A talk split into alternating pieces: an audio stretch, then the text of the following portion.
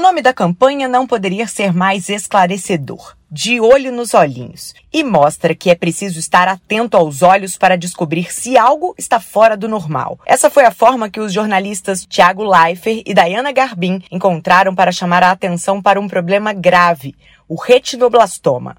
A doença ganhou notoriedade em 2022, quando a filha do casal, Lua, foi diagnosticada. Na época, ela tinha apenas 11 meses. Para conscientizar a população sobre o diagnóstico precoce e a importância de prestar atenção nos detalhes, Tiago e Dayana criaram uma campanha que percorre cidades brasileiras prestando serviço de informação. Nos dias 16 e 17 de setembro, a campanha vai estar em nove shoppings de nove cidades brasileiras, além de outros eventos que acontecem em todo o país, com a ajuda de médicos voluntários. Pelas redes sociais, Thiago Leifert divulgou um vídeo em que pede que o máximo de pessoas saibam do evento e, com isso, tenham acesso às informações que podem salvar vidas. A intenção é que as famílias consigam chegar ao diagnóstico do retino antes do que eu e a Dayana conseguimos com a Lua. A gente não quer doação, a gente não quer nada. A gente quer que vocês nos ajudem a espalhar informação. Para a médica oftalmologista que atua há 25 anos com crianças, Núbia Vanessa, esse tipo de campanha tem uma abrangência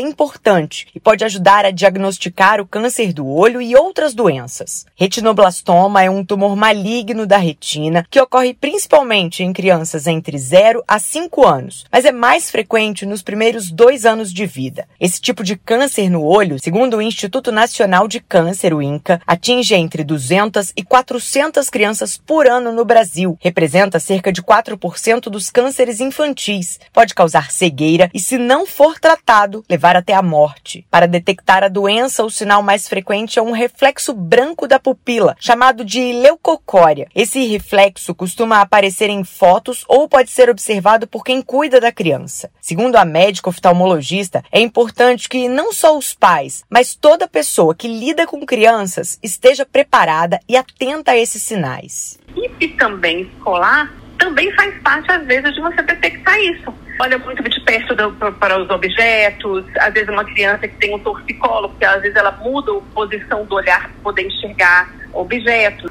Então, quer dizer assim, você tem vários outros profissionais que não médicos que também estar tá detectando. O pequeno Vitor tinha só sete meses quando a mãe, Renata Cavalcante, percebeu o reflexo branco no olho direito do bebê. Depois de passar pelo pediatra, Renata levou o filho ao oftalmologista e foi pelo exame de fundo de olho que o diagnóstico foi fechado. Mãe e filho se mudaram de Brasília para São Paulo, única cidade onde havia o tratamento para a doença na época. Depois de nove meses e quatro tipos de quimioterapia diferentes, Vitor ficou curado. A descoberta precoce foi crucial para o sucesso do tratamento. As sequelas que o menino tem hoje, aos oito anos de idade, são pequenas diante da gravidade do problema. Tem uma perda de visão no, no olho direito dele, é, mas nada que atrapalhe ele a fazer nada, assim, sabe? Ele, vida normal, joga futebol, faz tudo.